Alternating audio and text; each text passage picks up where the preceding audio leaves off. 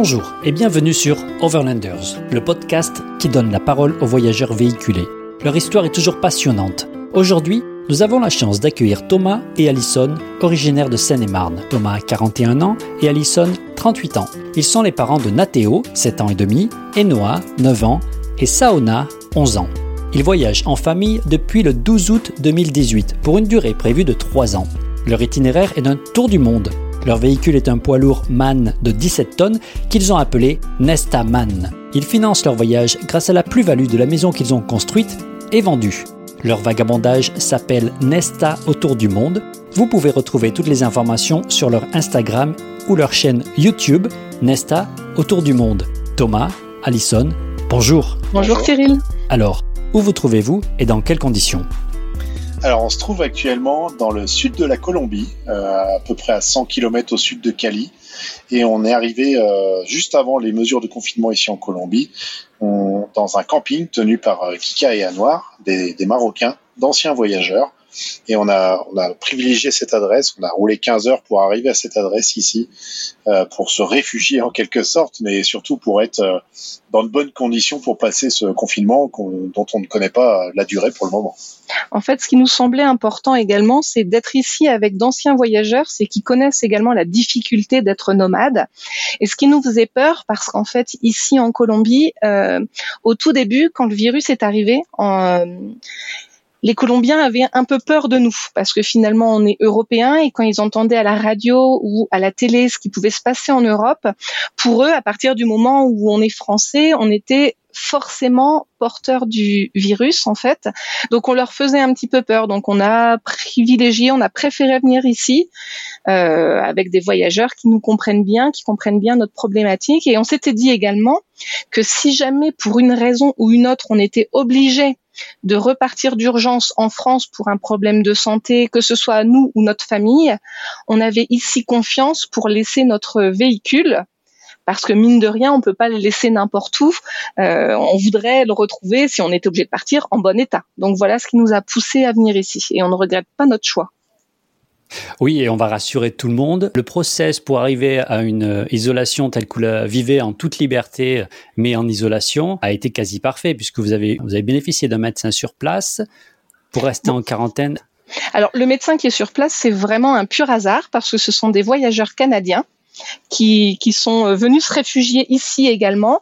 Donc en fait, quand on est euh, tous arrivés ici, on a presque tous eu la même euh, réflexion, la même démarche de se dire on va venir ici parce que ça nous semblait être le meilleur endroit. Donc on est tous arrivés et puis ensuite le lendemain, les mesures de confinement ont été décidées en Colombie. Donc euh, les propriétaires de ce lieu, Kika et Anouar, euh, étaient en, en, étroite collaboration avec euh, les autorités donc tout a été fait, on a été déclaré au niveau des consulats, des ambassades. La police locale sait combien il y a de, touristes étrangers dans ce camping.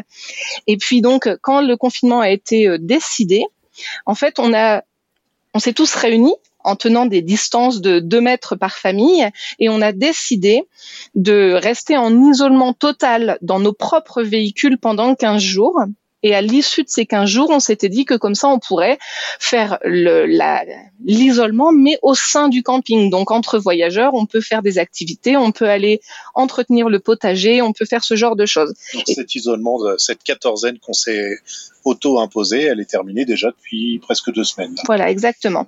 Et puis en plus, euh, on a un médecin qui est avec nous, donc euh, dès que quelqu'un avait un peu mal à la gorge ou le nez qui coulait un petit peu, enfin voilà, on la tenait quand même au courant.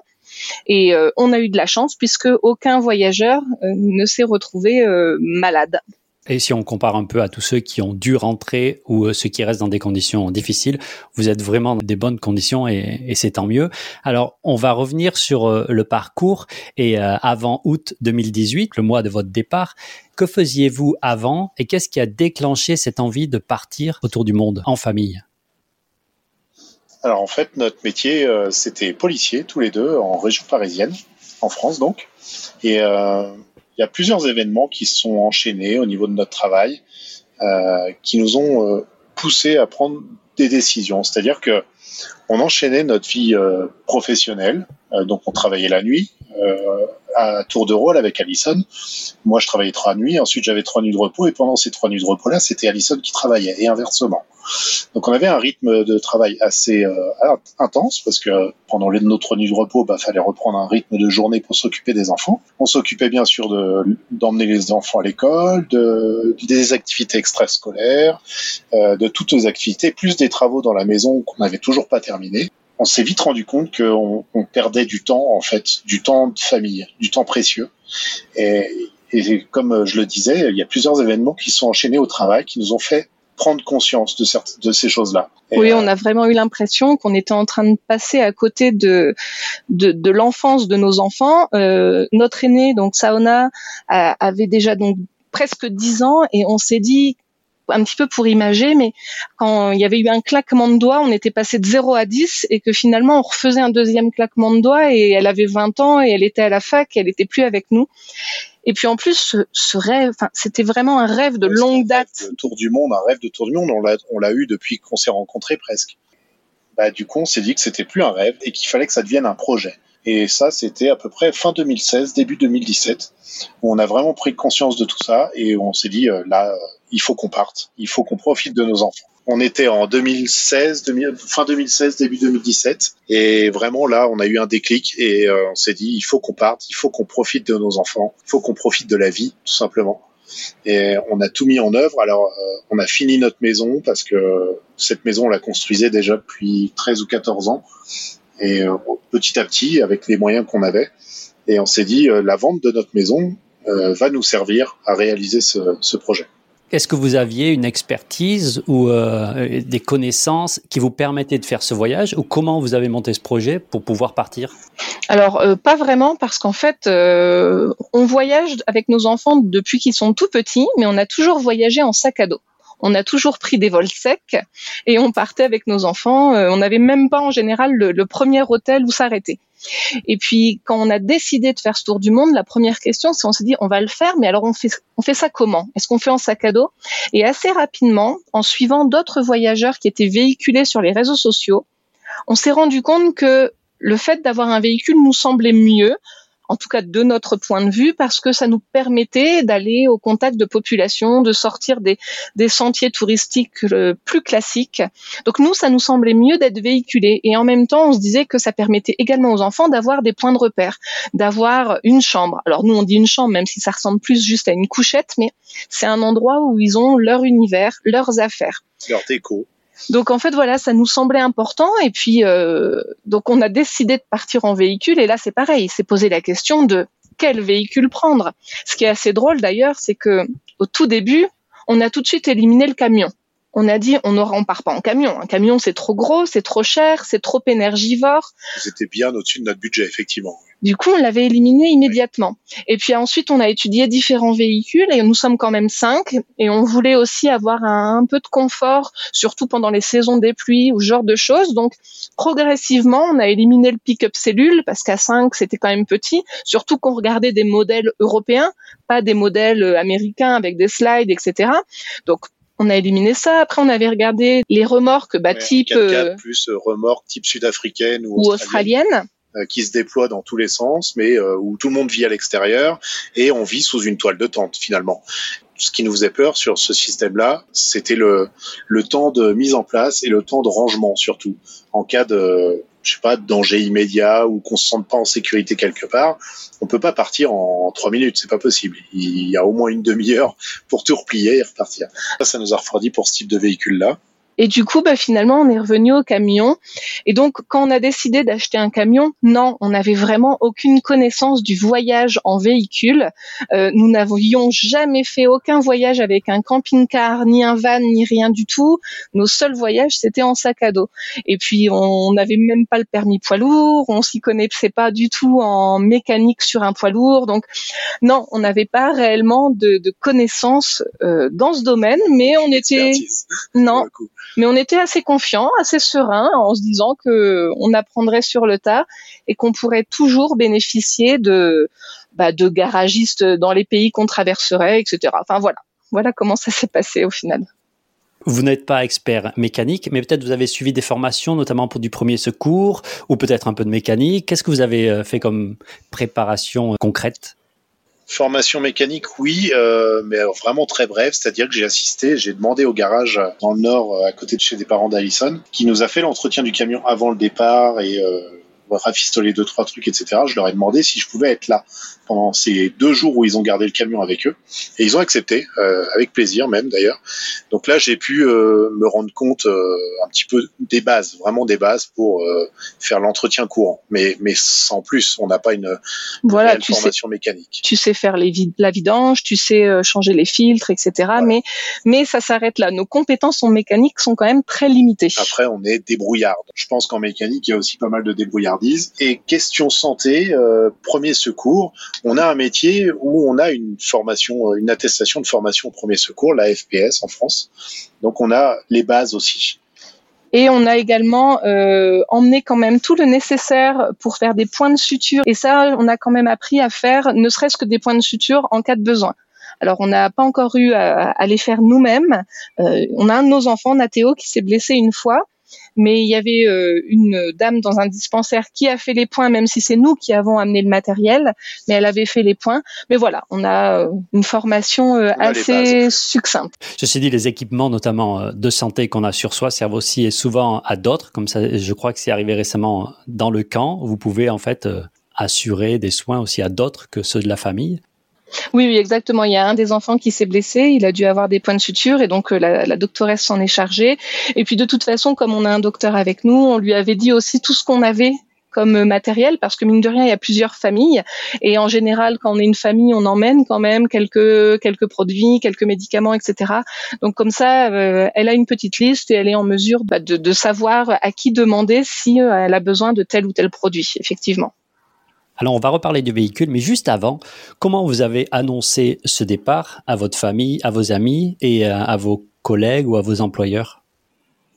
Alors ça c'est assez rigolo en fait parce que quand on a décidé de la date et euh, du moyen par lequel on allait voyager, on, l'a annoncé à nos collègues. Je vais commencer par nos collègues et euh, ils disent ah oui bah, depuis qu'on vous connaît vous parlez de faire de partir faire le tour du monde et on s'en était pas rendu compte. Donc finalement euh, ça les a pas du tout surpris. Euh, ils savaient dans quel état d'esprit on était. Ils savaient qu'on était baroudeurs déjà à la base et que surtout quand on avait des idées en tête on était du genre à les réaliser. Donc ça les a pas du tout surpris. Quant à la famille il y a deux versions, c'est-à-dire qu'il y a la famille d'Alison et la mienne. On va commencer par la tienne. Bah moi, je crois qu'ils me connaissent depuis longtemps hein, maintenant, et euh, bah voilà, ils savent que j'ai souvent des idées euh, un peu, enfin qu'on pourrait qualifier d'un peu farfelues, euh, et ils savent aussi que quand j'ai une idée, aussi bizarre soit-elle, en général, je vais au bout.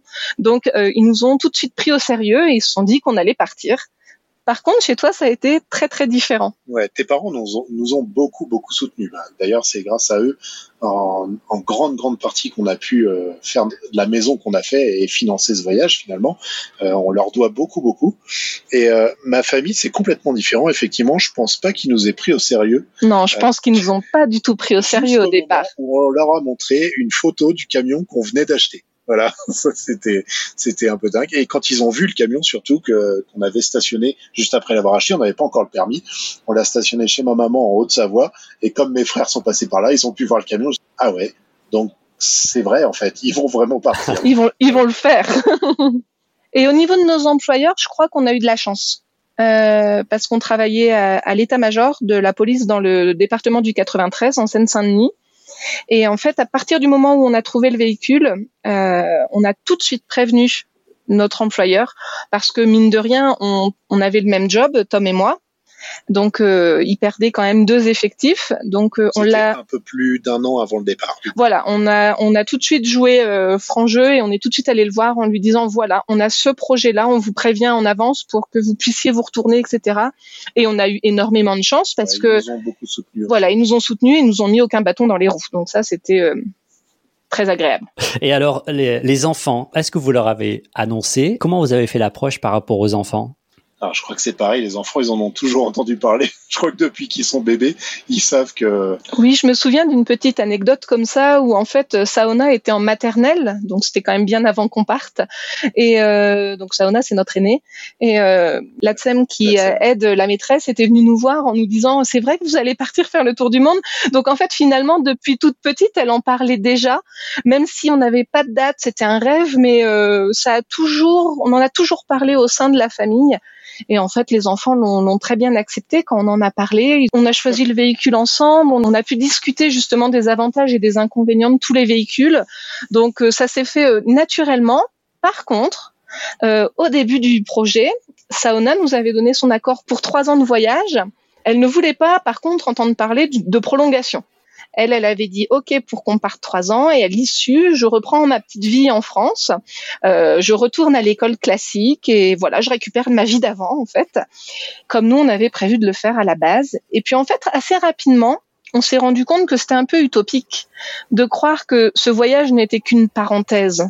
Euh, on s'est rendu compte que finalement c'était un, un changement de vie, que ça nous, qu'on voyait les choses différemment par rapport à notre manière de consommer. Enfin, tout plein de choses. Et nous, assez vite, on s'est dit qu'on aimerait rester sur la route. Mais Saona n'était pas encore prête. Il fallait qu'elle se rende compte de comment c'était de voyager. En même temps, il faut reconnaître que c'est quand même un peu euh, abstrait. On dit à une enfant, euh, on va aller vivre sur les routes du monde dans un camion. C'est quand même vachement difficile de se projeter. Et en fait, au bout de entre six mois et un an de après le départ, Saona est revenue vers nous et elle nous a dit en fait je suis plus complètement fermée. Je sais pas si je veux encore rentrer euh, au bout des trois ans. Si je me laisse encore un peu de temps et puis on en reparlera. Et puis finalement euh, peu de temps après elle est revenue nous voir et elle nous a dit en fait euh, bah maintenant je suis d'accord. Je suis d'accord pour qu'on reste sur la route. et puis à chaque fois qu'on en parle maintenant, il n'est plus question de, de, rentrer.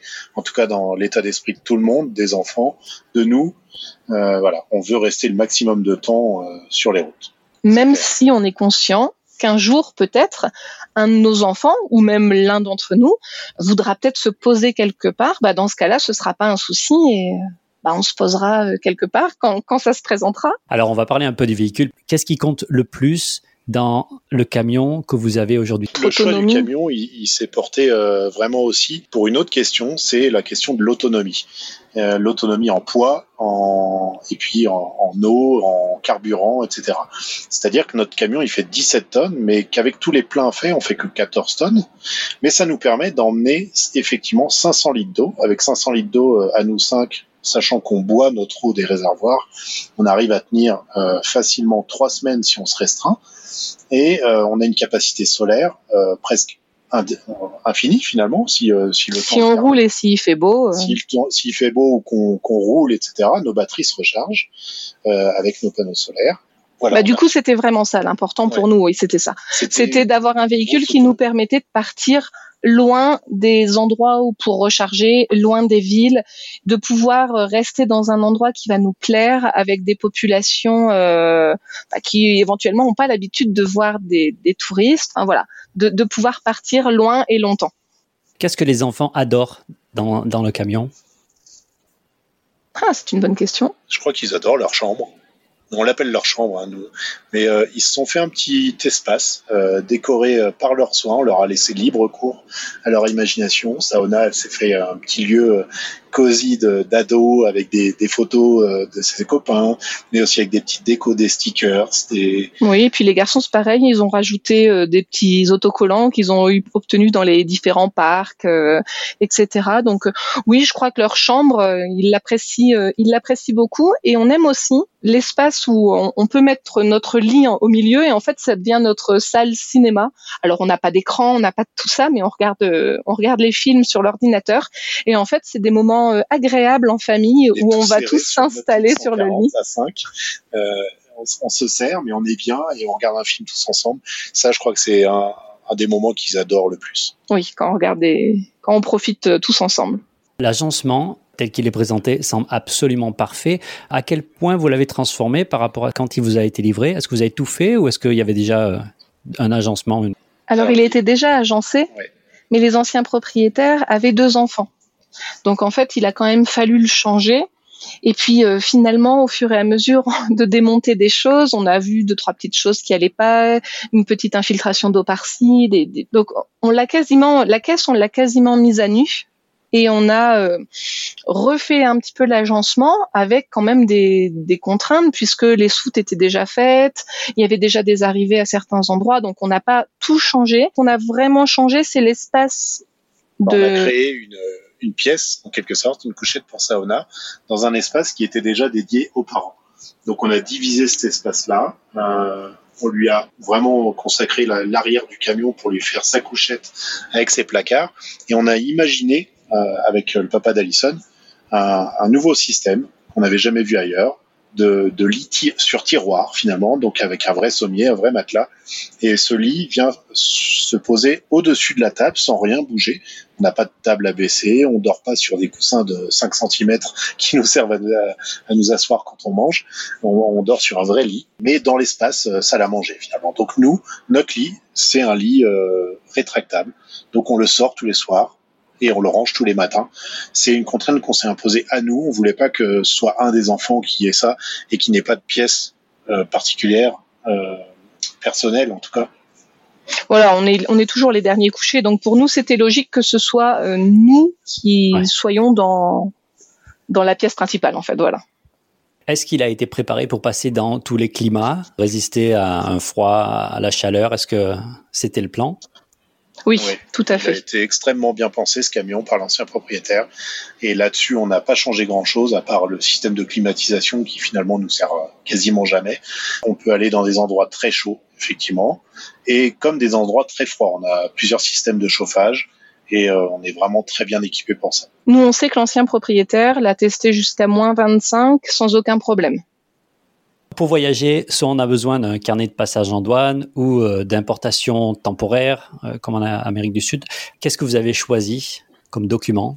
Alors en fait, euh, sur tout le continent américain, le carnet de passage en douane n'est pas nécessaire. Donc du coup, bah, pour l'instant, on n'en a pas on s'est dit qu'on le prendrait euh, quand on en aurait besoin, que ce soit pour aller euh, bah, ou en Australie ou en Afrique. Et pour l'importation temporaire, du coup, ça se fait au niveau du passage de chaque douane, chaque pays traversé. Euh, au niveau des douanes, on achète en quelque sorte un permis d'importation temporaire pour le véhicule, en plus de l'immigration. C'est aussi ce qui nous avait motivé en fait à commencer par le continent américain. Euh, comme il ne faut pas de carnet de passage en douane, on s'était dit que mine de rien, notre véhicule allait décoter au fur et à mesure et que le jour où on aurait besoin d'un carnet de passage en douane, il, nous coûterait un petit peu moins cher en fait. Quel euh, type de euh, soucis mécaniques vous avez eu? Est-ce que vous avez eu des crevaisons déjà? Alors oui. On a eu deux crevaisons au Mexique.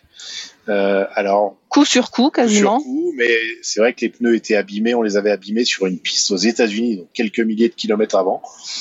Mais on a eu effectivement deux crevaisons quasi coup sur coup en deux semaines de temps, euh, et on s'est retrouvé sans roue de secours parce qu'on en a deux.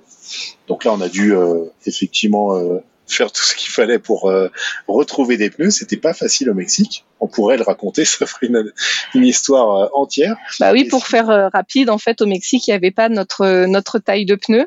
Donc finalement, Tom a loué un pick-up avec une benne à l'arrière. Voilà, et il est allé euh, jusqu'à Houston alors qu'on était au, niveau de Cancun au Mexique. Il est allé jusqu'à Houston pour euh, aller acheter euh, bah, quatre nouveaux pneus et il est revenu et on les a montés et on a pu continuer de rouler. Voilà, donc 6400 km en huit jours, je crois, j'ai fait en dormant dans la voiture. Euh, voilà, c'était assez c'était rigolo presque. Bah, maintenant, maintenant, voilà, ça reste un bon souvenir. Ça fait partie de l'aventure, quoi. Est-ce que ça a changé votre façon de, gérer le véhicule et de faire plus d'actions préventives? Alors en fait, euh, on avait prévu de changer nos pneus au Mexique avant de passer en, Amérique du Sud, mais on n'avait pas du tout prévu de ne pas les trouver. Et effectivement, maintenant on va plus euh, se renseigner avant. Oui, on. Aura besoin les changer parce qu'on avait déjà le camion avait déjà 80 000 km et nos pneus étaient d'origine, donc on savait qu'il fallait les changer à ce moment-là. Bon, euh, les crevaisons nous ont forcé à le faire un peu plus vite que prévu. On n'avait pas été prévoyant parce qu'en fait, euh, on avait des pneus Michelin et au Mexique, il y avait des magasins Michelin partout. Donc en fait, bêtement, c'était imaginé qu'il y aurait aucune difficulté à commander des pneus Michelin dans un magasin Michelin. Mais en fait, lourd, en plus. mais en fait, si. Donc euh, bon bah voilà, maintenant on est un peu plus prévoyant et on anticipe un peu plus. Mais par rapport même aux travaux et aux, problèmes, aux pannes sur le véhicule, on a évolué au fur et à mesure du voyage. Parce que la première fois qu'on a eu un petit souci sur notre poids lourd, c'est qu'on a un appareil électronique qui s'est désynchronisé. Alors c'est une panne rarissime. Euh, un chronotachygraphe, donc euh, qui permet le contrôle des temps de repos, temps de conduite en Europe. les conducteurs poids lourds. Euh, commerciaux. Mais nous, euh, on est, on est plus, on n'est pas du tout soumis à ça parce que notre camion est transformé et maintenant en VASP, qu'on appelle donc euh, camping-car. Donc on n'est plus du tout soumis à ça, sauf que c'est un appareil qui peut pas se déconnecter du camion au niveau de l'électronique. On peut pas l'enlever. Donc il est obligatoire et on a eu un problème avec cet appareil-là. Et en fait, enfin, ça nous, c'est bête, mais la première fois qu'on a eu donc ce petit problème, un petit problème sur le camion, euh, on l'a très mal pris, on l'a très mal vécu, parce qu'en fait on a un véhicule récent qui est de 2014, qu'on a acheté à un certain prix, enfin un prix assez cher, etc. Et alors c'était complètement idiot de notre part, on le reconnaît, mais on s'était imaginé que notre Nestaman était euh, invincible, qu'on n'aurait jamais de problème avec lui parce qu'il était trop récent et qu'on avait euh, mis le prix dedans. Et ce qui était complètement faux, puisqu'au final, peu importe le véhicule, qu'il soit récent ou vieux, neuf ou ancien, il y a, toujours en fait des frais à faire sur le véhicule. Et voilà, au fur et à mesure du voyage, on a eu ce premier petit souci, on en a eu un deuxième après. Ça nous a pas empêché de rouler. Euh, on pouvait continuer de rouler. On avait un petit problème de, conflit électronique avec la boîte de vitesse, mais ça ne nous empêchait pas de rouler. Et on a pu attendre de trouver un garageman qui nous règle ce problème-là. Donc finalement, c'était pas un grave problème. On n'a jamais eu de grave problème mécanique. Non, mais ça nous a par contre fait vraiment évoluer. C'est-à-dire que on l'a vraiment mal pris la première fois, la deuxième fois un peu mieux. Et quand on a eu nos pneus, par exemple, qui ont éclaté euh, et que Tom a dû partir avec un pick-up aux États-Unis, finalement, euh, on a relativisé. les possibilités on a relativisé et on s'est rendu compte mmh. qu'en fait, euh, oui, des problèmes on en rencontrait en voyage, que ça faisait partie du voyage, mais que finalement, on arrivait toujours à trouver une solution. Et euh, voilà, maintenant, on est plus serein. On, on stresse pas euh, par rapport au problème. On se dit que bah, le jour où il y a un problème qui se présente, on étudie les possibilités et on trouve une solution à ce moment-là. En fait, ça nous a fait grandir quand même. Complètement. Vous avez choisi un véhicule qui correspond à ce que vous vouliez faire. Alors, euh, certains choisissent d'être euh, en véhicule très discret, de se cacher. Vous ne pouvez pas. Qu'est-ce que ça vous permet ou qu'est-ce que ça vous empêche hein, de faire? Alors, on n'a vraiment eu aucune difficulté euh, d'intégration, que ce soit même dans, les, dans des populations reculées qu'on a pu rencontrer au Mexique ou même déjà en Colombie. les gens, en général, sont très curieux. Ici en Amérique, en tout cas, en Europe, on n'a pas tout à fait le même état d'esprit. Ils sont très curieux, peu importe euh, la visibilité de ce véhicule, qui soit énorme, qui soit blanc, euh, qu'on ne voit que lui quand il arrive. Finalement, les gens vont venir vers vous et entamer un dialogue. Euh, Très souvent, ils nous demandent pour monter dedans, pour venir visiter. Donc, ils montent, on leur montre un petit peu le véhicule. Et, et, et finalement, même parfois, si on voit que ce sont des populations assez pauvres, ils sont intéressés. Et, en fait, on arrive à dialoguer pour l'instant en tout cas, de ce qu'on a fait, euh, ça n'a pas été un problème. Il n'y a pas de, jalousie. Ils n'ont pas l'impression qu'on expose une richesse non. Ils sont curieux parce que c'est un véhicule euh, qu'ils n'ont pas forcément l'habitude de voir. Euh. ça n'a pas été un problème et j'irais même plus. Ça, ça, a été un avantage. Ça nous a ouvert beaucoup de portes en Amérique du Nord, principalement parce qu'on a passé quand même 18 mois, enfin 17 mois en Amérique du Nord et pour l'instant. Surtout au Mexique, oui. Juste deux mois euh, en Amérique du Sud. Euh, voilà, ça amène les gens à venir vous parler et à vous proposer de l'aide, à vous proposer un gîte, à vous proposer euh, quoi que ce soit en fait, parce qu'ils sont intéressés par le camion et viennent entamer une discussion. Donc c'était même plutôt un avantage, en tout cas pour le moment. Oui, et puis après, au niveau de sa taille, on fait 3 mètres 60 3,60 m de hauteur. Alors oui, c'est vrai que parfois, euh, dans les petites villes, les petits villages, les câbles électriques vont passer vraiment tout juste, mais comme on a un toit plat, en général, ils se posent sur le toit, et puis en fait, ça glisse jusqu'au bout et, ça passe quoi. Donc il m'est arrivé euh, peut-être deux fois de monter sur le toit pour vérifier que ça se coinçait pas, mais euh, pour l'instant, ça passe. Ça passe. Vous estimez avoir ou faire un voyage lent oui, on, on se qualifie souvent de, de voyageurs très très lents. Voilà, on est sur de l'ultra slow travel. Oui, on dit souvent ça en rigolant. En, rigolant. en fait, euh, nous aimons beaucoup nous poser à un endroit et y rester longtemps. C'est pour ça que cette situation ici de confinement euh, en Colombie, là, de rester au même endroit dans un dans un camping où en plus on est super bien accueilli, où tout se passe bien, euh, pour le moment, pour nous, ça nous change finalement pas beaucoup de, de notre euh, de nos habitudes. Donc vous avez mis à peu près, vous dites avoir mis à peu près six mois à vous adapter. Qu'est-ce que vous avez adapté en fait? Bah justement cette vitesse de, de, croisière. Au début, on, a, on allait trop vite parce qu'on voulait voir beaucoup de choses et et puis on faisait des, itinéraires. Euh, voilà, il faut voir tel point, on va au point A, au point B, au point C, on y va en trois jours. tout était trop prévu finalement. Voilà, exactement. Et ouais, il nous a fallu le temps de, de, comprendre que ça nous convenait pas, que finalement on s'épanouissait pas en allant aussi vite, et que nous en fait on s'épanouit en prenant le temps, en restant posé parfois trois semaines à un même endroit, en prenant des habitudes, euh, du bon petit resto à manger ou le, le, bon petit cuisinier de rue qui va faire un bon petit plat ou le petit commerce où on va aller faire nos courses et presque se sentir chez nous à chaque fois en fait. Ça nous correspond plus, on est mieux comme ça. Alors on va parler un peu santé. j'ai vu quelques vidéos qui en parlent déjà, mais comment vous gérez euh, votre santé? Donc vous avez une assurance en cas de gros pépins. Le, quotidien et les rendez-vous réguliers, vous arrivez à les faire sans problème?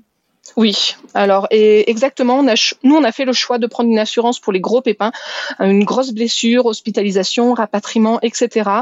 Euh, pour euh, ce qu'on pourrait qualifier de petite bobologie, les petits bobos de tous les jours, on n'est pas couvert c'est-à-dire que quand, par exemple, Nathéo s'était euh, ouvert et qu'il a dû avoir euh, deux points de suture, enfin quatre points au final, deux et deux, euh, bah, on est allé dans un dispensaire et on a payé les soins sur place. De même, on a tout à fait réussi à faire nos rendez-vous ophtalmo, par exemple, pour les enfants, puisqu'on a deux enfants qui portent des lunettes sur les trois. On a pu le faire au Mexique sans aucun problème. J'ai pu également faire mes, mon suivi euh, gynéco, enfin euh, classique d'une femme euh, au Mexique sans problème.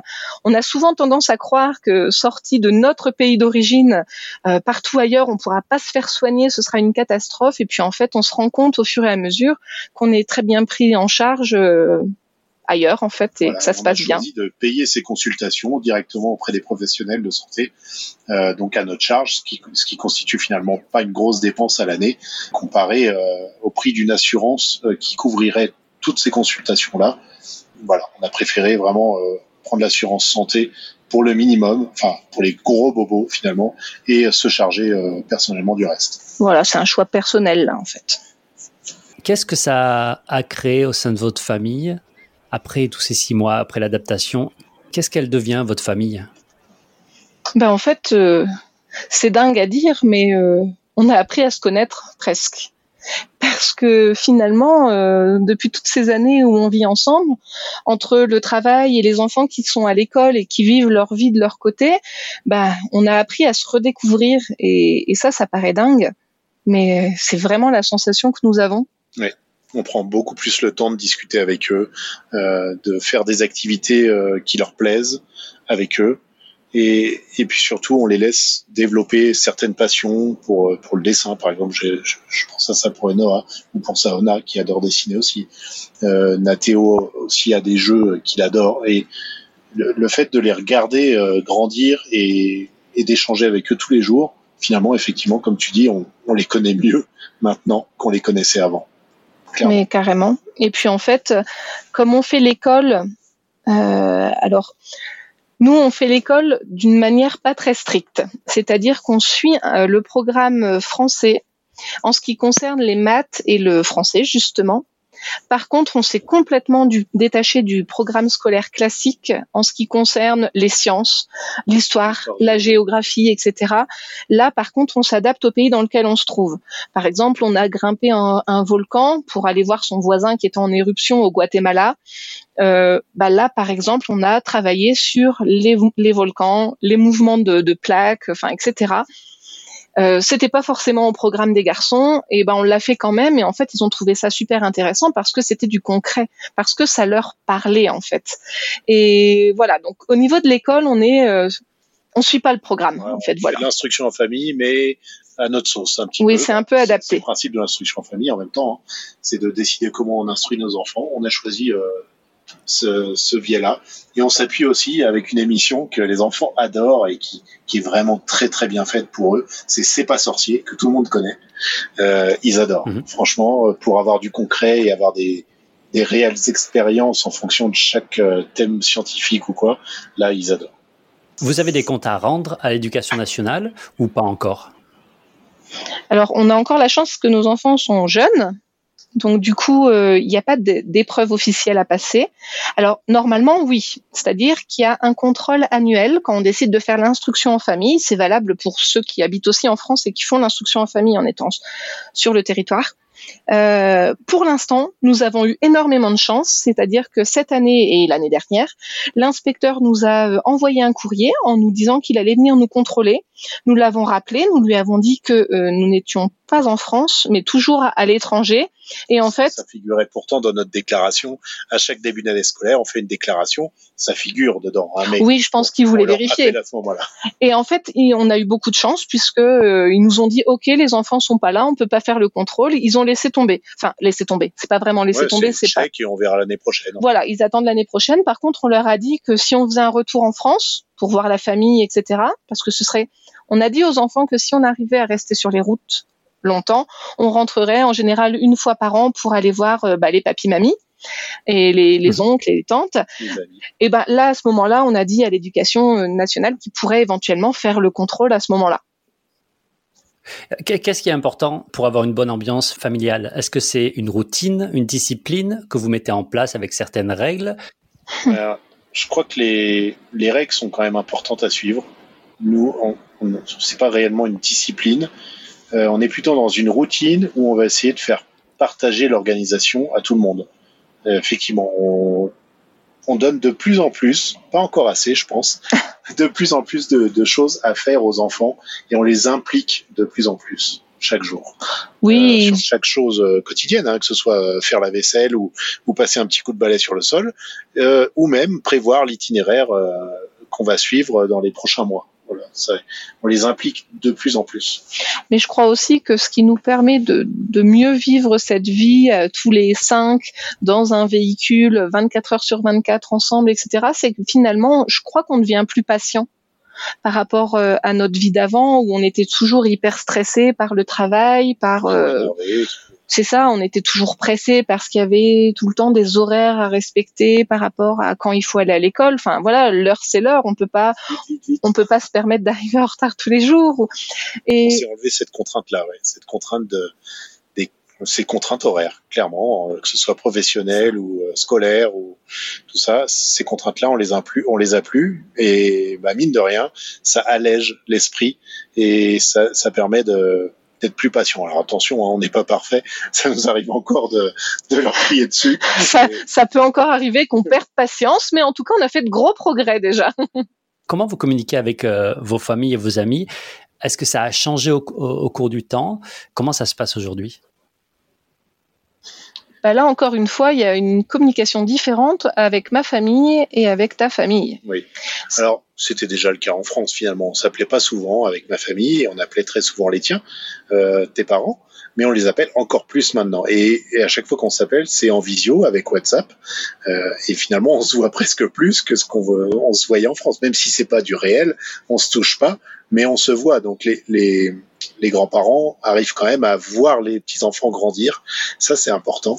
Donc ces nouveaux systèmes quand même de, de visiophone, c'est extraordinaire pour nous.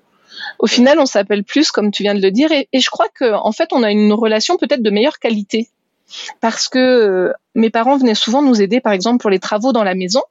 Alors, c'était une aide précieuse, bien évidemment, mais en fait, c'est c'était du, du temps qu'on passait pour faire des travaux où on était un petit peu stressé, où on allait bricoler. Et puis en fait, mon père repartait le dimanche soir parce que le lundi, il retravaillait puisqu'il n'était pas encore à la retraite. C'est un jeune retraité là, tout juste.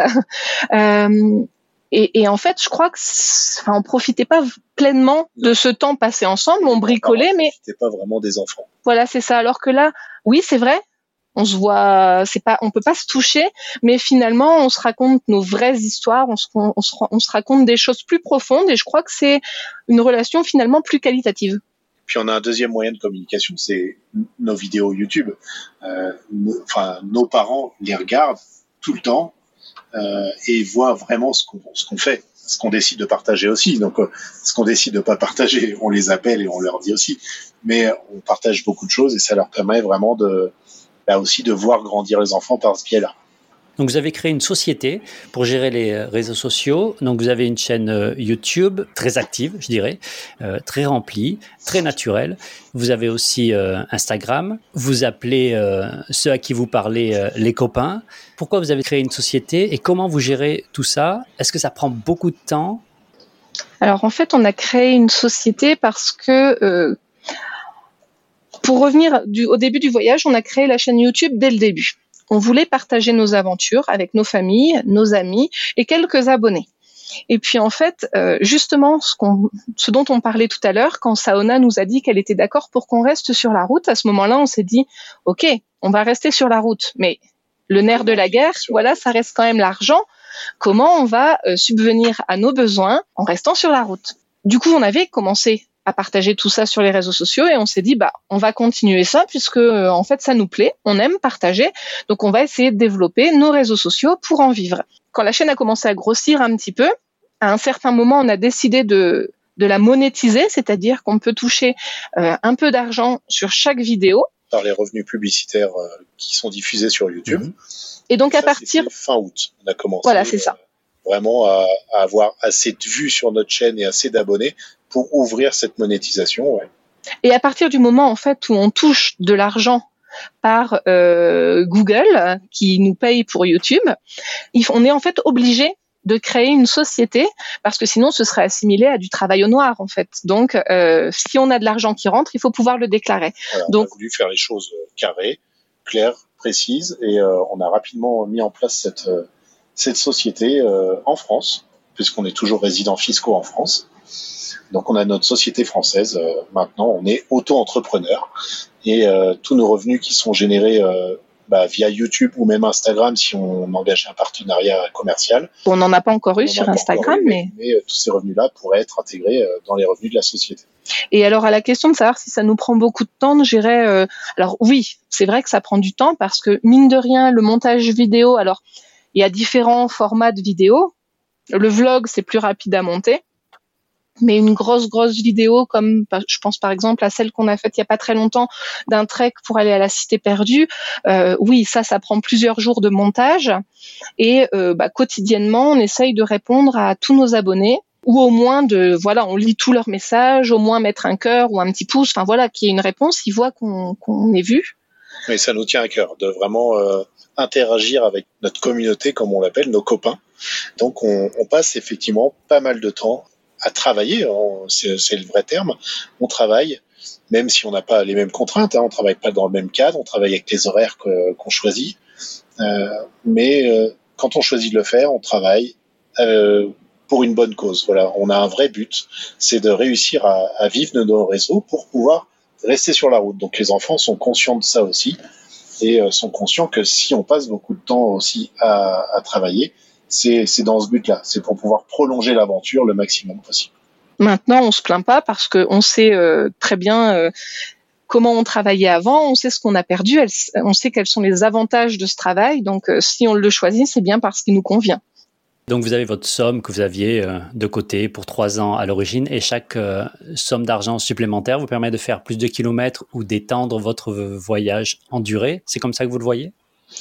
Alors bah là, les premiers euros qu'on a réussi à, avoir jusqu'à présent, ça nous a permis de racheter un petit peu de matériel pour euh, essayer d'augmenter la qualité de nos vidéos parce qu'on partait vraiment de zéro. On n'avait aucune connaissance dans le domaine, ni pour filmer, ni pour monter. Enfin, on, on connaissait rien.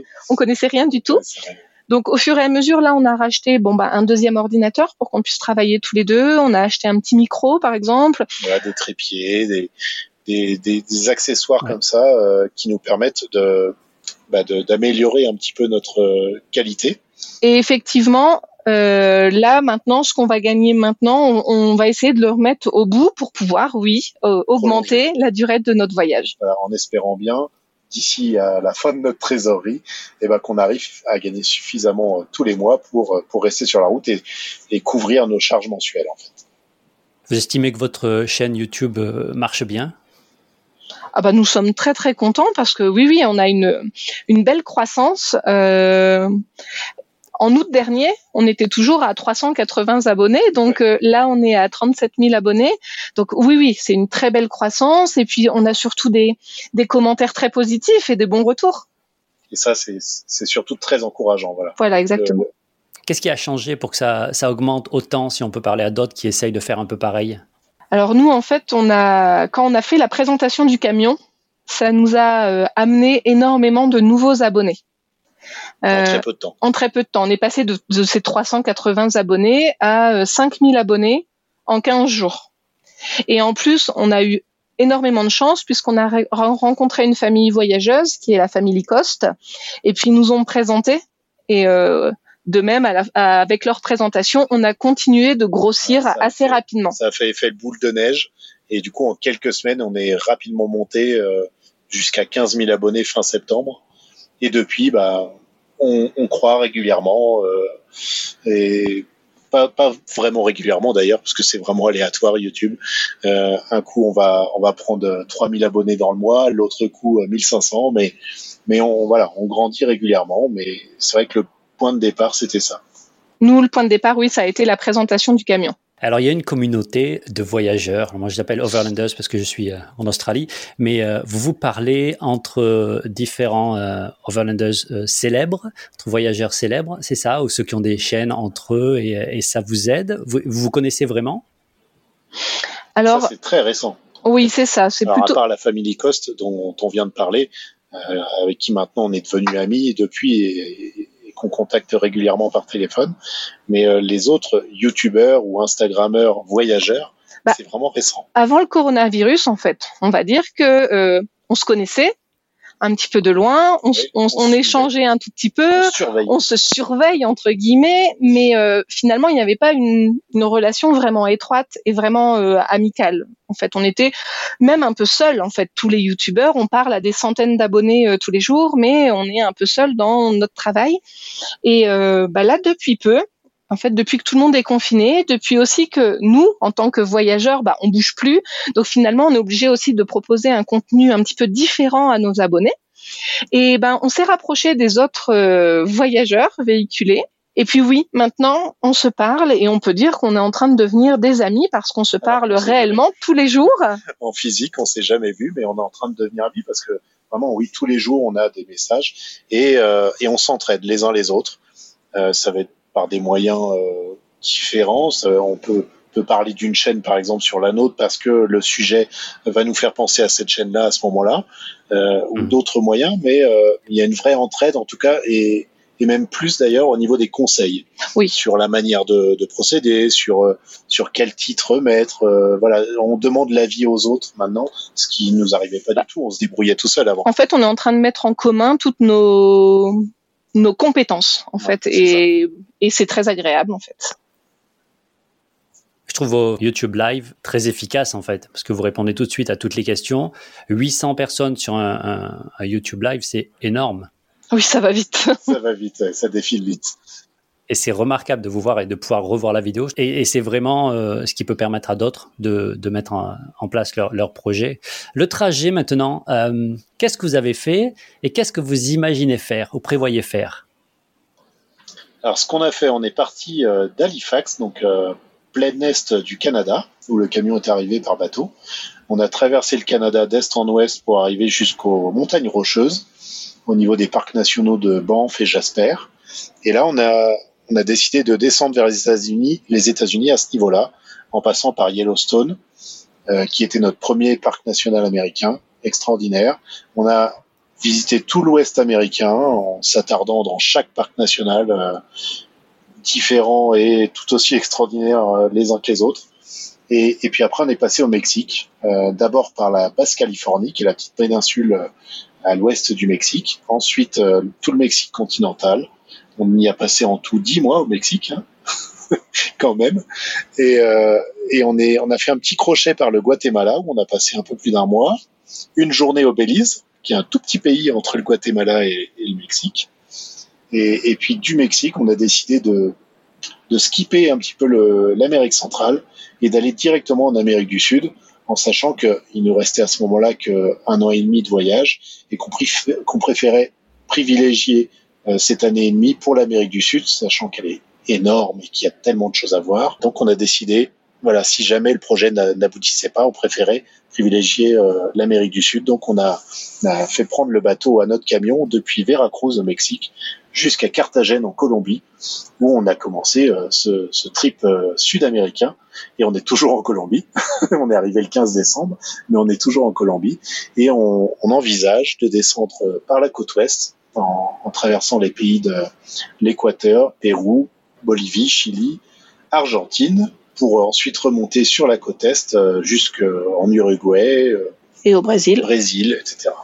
Et vous parlez d'Afrique, ce sera après les un an, les un an et demi si jamais euh, vous pouvez continuer ou vous les mettez dans les un an et demi? Non, ce sera après. Oui, oui, si euh, on peut continuer. Euh. C'est un projet qu'on avait déjà à la base sur les trois ans de notre voyage. On voulait faire que deux ans en Amérique et un an en Afrique, mais on est tellement lent qu'on préfère prendre le temps de profiter de chaque pays. Et, et du coup, l'Afrique est venue bah, un petit peu après. On préfère finir d'explorer de, ce continent à fond et d'aller euh, traverser l'Atlantique pour explorer l'Afrique ensuite. Donc en ce moment, vous avez rajouté l'espagnol au cours euh, de l'instruction en famille Exactement, oui. Quand vous regardez vos, enfants grandir, qu'est-ce qu'ils deviennent et qu'est-ce que permet ce voyage? Alors moi, ce qui me fait vraiment plaisir quand je les regarde et que je vois une vraie évolution, c'est par rapport à la confiance qu'ils vont avoir en eux-mêmes. C'est-à-dire que en France, je me souviens très bien que Saona était plutôt timide et manquait de confiance en elle et d'assurance.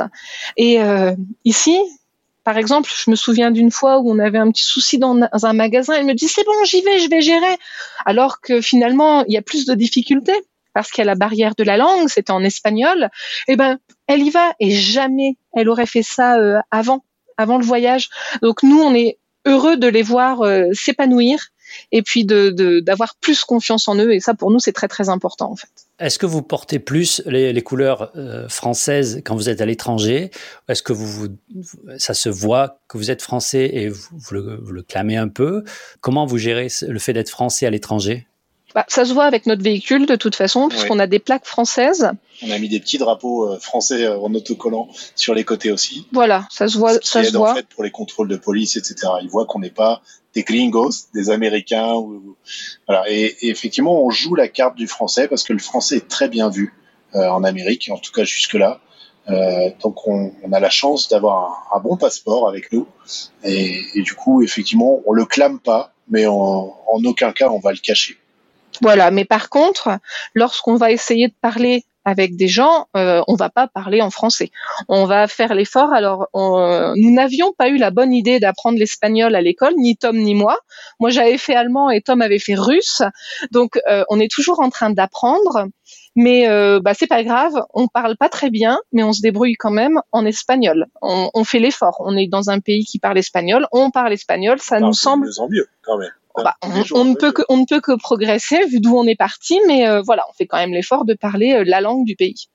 Quand vous êtes passé à travers tout ce que vous êtes passé jusqu'à aujourd'hui, à un moment, est-ce que vous vous êtes dit, là, il faut qu'on reste plus longtemps? Et, à quoi ça ressemblait cet endroit-là? Bah, le Mexique en général, même si notre itinéraire est fait de manière euh, très large, parce qu'on sait qu'on partait du Canada et on sait qu'on veut aller jusqu'à Ushuaia et qu'on avait, on n'a pas vraiment euh, fait d'itinéraire précis entre les deux, euh, mais jamais on avait imaginé rester dix mois au Mexique. Et puis finalement, quand on est arrivé euh, au niveau du Mexique continental, qu'on a découvert ce pays, qu'on a vu à quel point les gens étaient adorables. Pourtant, en France, c'est un pays qui a quand même mauvaise presse, qui a une mauvaise réputation, qui est considéré comme un pays vraiment dangereux. Et pourtant, on s'est posé absolument partout en bivouac sauvage, sans jamais se sentir en insécurité. Bah, là, par exemple, oui, on, s'en était tellement bien qu'on y restait. Je me, je me souviens d'un endroit, par exemple, à Tamasopo. C'est un endroit magnifique avec euh, plein de rivières, des, des, petits cours d'eau. Et en fait, les Mexicains viennent se baigner le soir après l'école, etc. Et en fait, on s'était posé là, on était en pleine rue et on se baignait avec eux. Bah, on, du coup, on y est resté euh, une semaine. On avait juste prévu de rester une journée sur ce bivouac. Et bah, c'était tellement bien. Et les gens étaient tellement agréables, ils venaient nous voir, on discutait bah, on y est resté une semaine. On se pose pas vraiment de questions en fait. Quand il y a rien qui nous pousse à avancer plus vite et qu'on apprécie un endroit, on s'y arrête et on en profite. clairement. Et c'est pour cette raison qu'on est resté dix mois au Mexique, parce que finalement, partout où on se posait, on restait jamais une nuit. En, gros, on restait minimum une semaine, voire quinze jours. Dans le sud, là, au niveau de la, du Pacifique, on y était resté juste, enfin, on y était arrivé pour y rester une nuit, puis on est resté huit nuits, je crois. Voilà. Et encore, ça, c'est des petits chiffres. Hein. Donc, votre façon de voyager, vous avez une carte papier, d'après des guides que vous lisez, vous notez à peu près là où vous voulez passer. Il y a cette flexibilité très importante, mais il y a aussi ce feeling, quelque chose dont parlent les voyageurs, qui ressentent si euh, c'est le bon endroit ou pas le bon endroit, s'il faut rester ou pas. Comment vous expliquez ça? Effectivement, il y a, un feeling et parfois, bah, parfois on l'explique pas. Là, c'est carrément ce qui s'est passé pour venir ici, par exemple.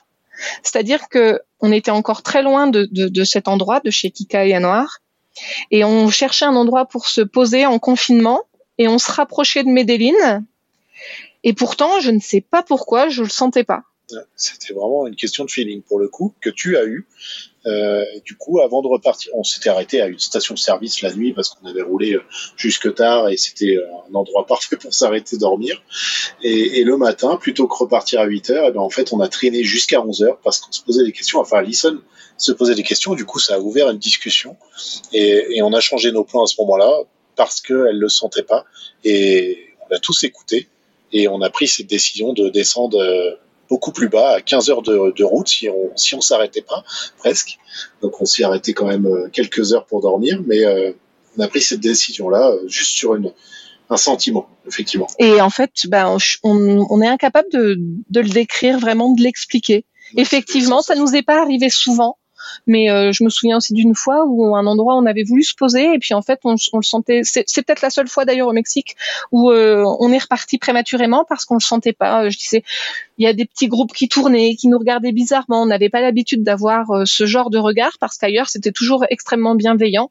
Bah, on était parti et je pense que quand on est voyageur, je crois qu'il faut suivre son instinct, même si c'est quelque chose qu'on n'explique pas vraiment. Et l'instinct de chaque membre de la famille. Ouais, c'est important aussi de communiquer entre, entre nous. Ça oblige à être très à l'écoute de tout le monde. Alors, euh, avant que vous partiez, j'imagine que vous avez entendu beaucoup de choses et de très beaux clichés. Quels clichés vous pourriez faire disparaître? Bah, Un énorme cliché, c'est par exemple euh, la ville de Mexico City. Pour nous, on, on a même envisagé de pas y aller, tellement on avait lu même dans des ouvrages euh, sérieux français. d'anciens enfin de voyageurs qui nous précédaient de quelques mois des choses comme ça qui n'y allaient pas qui restaient à l'extérieur de la ville et allaient plutôt louer un Airbnb à l'intérieur de la ville pour euh, pour explorer euh, cette cette immense agglomération. Troisième plus grosse au monde quand même on avait lu que Mexico City, c'était euh, si on s'arrêtait au feu rouge, on se faisait dépouiller, on se faisait tirer de son véhicule et euh, enfin voilà, que c'était très violent, que du coup les gens ne s'arrêtaient pas au feu, etc. On s'était vraiment dit waouh, c'est ça a l'air vraiment sauvage, ça a l'air vraiment dangereux et en même temps, on avait quand même vu certains voyageurs qui y étaient passés. Donc on s'était dit, bah zut, c'est quand même, c'est quand même bizarre. Il y a deux sons de cloche complètement différents. Et par exemple, on a décidé d'aller à Mexico City. On y est resté 15 jours. On était garé avec notre gros camion en plein centre de Mexico. Dans un, dans un parc. Dans un parc, euh, prévu. Parking d'autocar, c'était parfait il y avait de l'eau, enfin, et on a profité de cette, euh, cette ville immense qui avait tellement mauvaise réputation, et au final, on s'y est toujours senti en sécurité. Il y a la police partout, et même s'il y a la police partout, on a, alors bien sûr, faut pas les traîner en banlieue, mais ça c'est valable dans n'importe quelle grosse ville, mais, euh, mais en tout cas, dans, ce qu'on a vécu pendant ces 15 jours, on a, on a adoré cette ville. Bah, la présence policière est quand même incroyable. Il y avait un un policier en, à pied dans chaque rue. Enfin, on est loin d'avoir une telle présence policière en France et ça, on peut en parler du coup. Donc, euh, euh, vraiment, on s'est dit, Wow, on avait très peur de venir ici et en fait, on s'est pas senti en insécurité. On est, on a voyagé pendant cinq jours en vélo. Euh, Mexico City, c'est une ville magnifique avec des musées incroyables. Il y a le musée de paléontologie euh, qui est juste euh, extraordinaire pour les enfants comme pour les adultes, qui est très adapté. Euh, non, on a passé un super moment. Et du coup, bah voilà, maintenant, c'est vrai que on a un peu de mal parfois à, à faire confiance à ce qu'on a pu lire. On préfère avoir l'avis de voyageurs euh, vraiment confirmés pas juste des vacanciers. On va plus parler de, de vraiment voyageurs. Et, et, en général, maintenant, on préfère se faire notre, notre propre idée. on a toujours été un petit peu comme ça, mais encore plus maintenant. Voilà, on préfère suivre notre instinct et se faire nos propres idées sur, sur les endroits où s'arrêter. C'est bon à entendre. On arrive bientôt à la fin de cet épisode. Juste, je voudrais qu'on prenne pas mal de recul et euh, si vous regardez votre vie, ça va représenter quoi ce que vous êtes en train de vivre? Un, virage, un virage à 180 degrés, un demi-tour. Clairement, on, on veut plus revenir dans nos, vies professionnelles, dans notre vie d'avant, dans notre routine métro boulot dodo. Pour l'instant, on n'en veut plus. Mais même sur notre façon de consommer en fait. Euh, même les enfants ont un regard euh, très différent sur la façon de consommer. Euh, par exemple, au cours du voyage, on s'est arrêté dans cette immense ville qui est Las Vegas parce qu'on voulait voir quand même Las Vegas et la démesure et etc. Euh, et, et, en fait, les enfants, quand ils, ils, reparlent de Las Vegas, alors ils ont aimé certaines choses, bien évidemment, avec leur regard d'enfant. Et on avait fait un, un restaurant et par contre, ils reparlent souvent de ça parce qu'ils ont été choqués de voir que euh, quand c'était pas mangé et que c'était en train de refroidir, ils prenaient les plats, les plats entiers au buffet et puis ils les mettaient à la poubelle.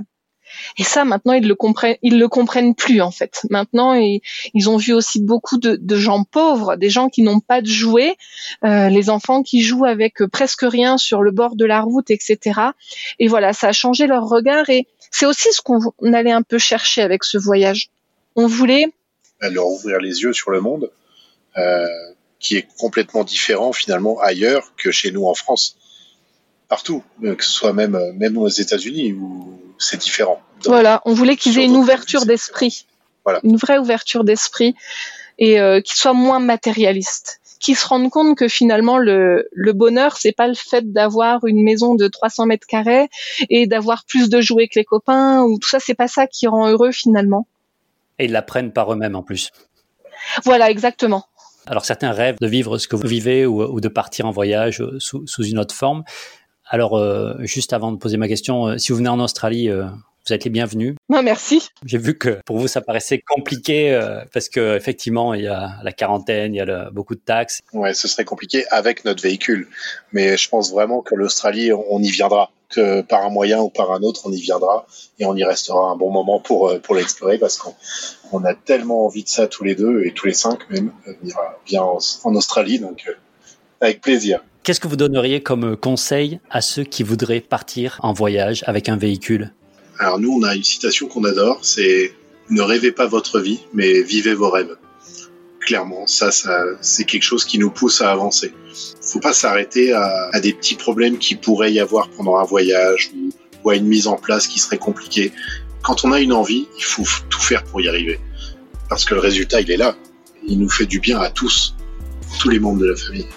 Et puis si euh, je peux donner un petit conseil, c'est euh, bah, laissez-vous aussi le temps de d'entrer dans le voyage parce que c'est pas toujours immédiat. On a fait une vidéo sur ce sujet parce que nous, il nous a fallu un peu de temps. Bah, parfois, il faut se laisser le temps de trouver son rythme parce que ce qu'on aura vu sur le blog de quelqu'un d'autre bah, ne va pas forcément nous correspondre. Nous, par exemple, il a fallu qu'on qu'on comprenne qu'on avait besoin de voyager doucement, que ça nous correspondait mieux d'aller très doucement, connaître en fait ses ses propres besoins. Pour moi, le plus important, c'est ça, c'est d'écouter, de s'écouter et d'écouter donc tous les membres de la famille. Nous, on a la chance d'avoir les mêmes besoins. Thomas, Alison, merci beaucoup. Vous écoutez très agréable. Merci. Thomas, Alison, merci. Un grand bonjour à Nathéo, et Noah et Saona. Votre histoire est définitivement inspirante. Il s'appelle Nesta autour du monde et voyage avec un poids lourd MAN. Plus d'informations sur leur chaîne YouTube ou leur Instagram, Nesta autour du monde. C'est la fin de cet épisode. Merci à toutes celles et ceux qui nous écoutent. Retrouvez toutes les informations sur overlanders.fr, Instagram et Facebook. Un nouvel épisode très prochainement. Bonne route, bonne aventure, bon overlanding.